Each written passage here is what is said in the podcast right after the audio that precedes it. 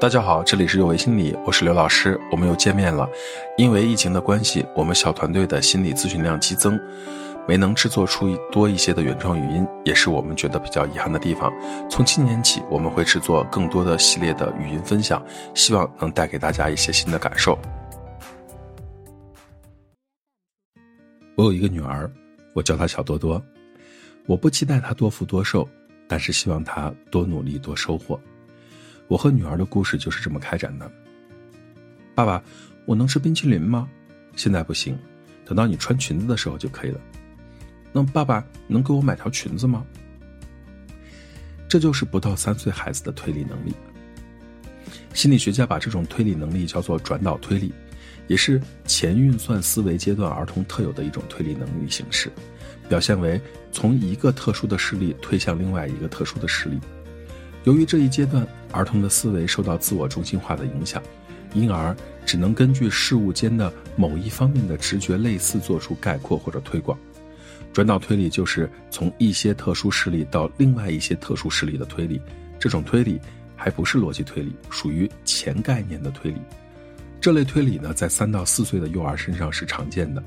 一月份的时候，给孩子买了一条毛线裙。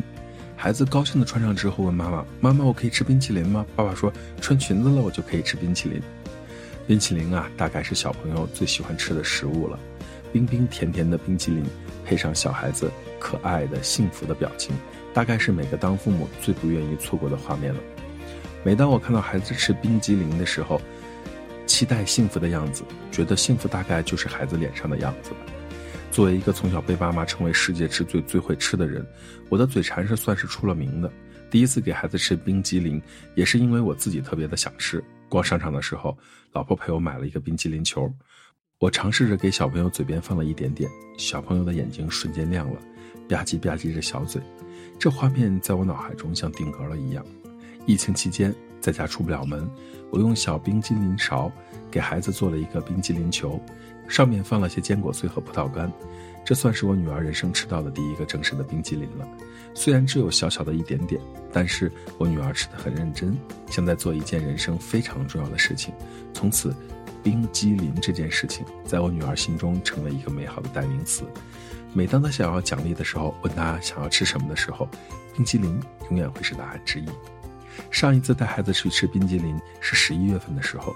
我女儿已经分得清楚什么是香草口味的，什么是草莓口味的，还会告诉我说：“爸爸，我要一个香草味的，你要一个草莓味的，这样我们就可以交换了。”一边吃着冰激凌的她，还说着：“爸爸，这个里面有葡萄干，真好吃。”甚至连融化的冰激凌吃都要认真的喝掉，并且我和女儿有了第一张餐厅合影照片。作为爸爸，看着自己的孩子快乐是件很幸福的事情。而且我一直认为，小的时候让孩子快乐的体验多一些，幸福的回忆积攒的多一些，才能够在成年之后经受住岁月漫长。毕竟谁的成长都不是一帆风顺，总会在某个时刻遭遇生活的毒打。但是童年的美好多一些，内心的善良和希望，才能够陪伴我们走过那段不愉快的时光。其实带孩子这件事儿也是自我成长的一部分，透过孩子的成长，串起了自己的过往。印象中，我关于冰淇淋最深刻的记忆是有一年冬天，妈妈带着我和妹妹去商场，在上车的时候买了一个蛋卷冰淇淋，我跟妹妹轮流着每人咬一小口。作为小朋友，第一次吃到可爱多的草莓味甜筒，觉得太好吃了，心心念念的等着能够多吃几口。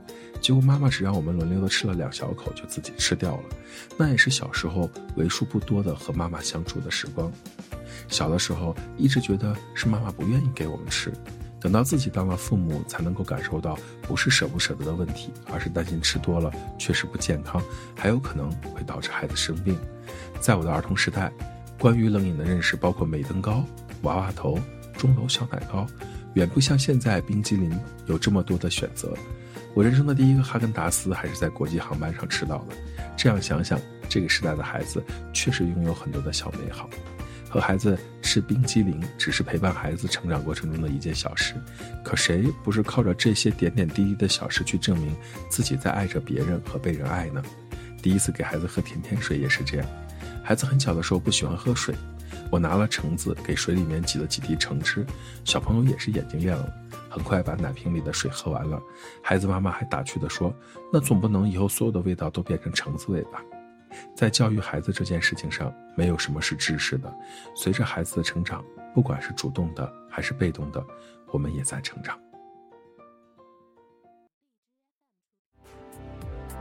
大家好，这里是有为心理，我是刘刚刘老师。虽然我们只是心理学界的一棵小树苗，但是我们努力做到我们的最好，用真诚的态度、客观专业的方式，向每一位愿意关注我们的人分享一切你想知道，而我们又恰好了解的心理学知识。请记得，不管你在哪里，世界和我陪伴着你。再见。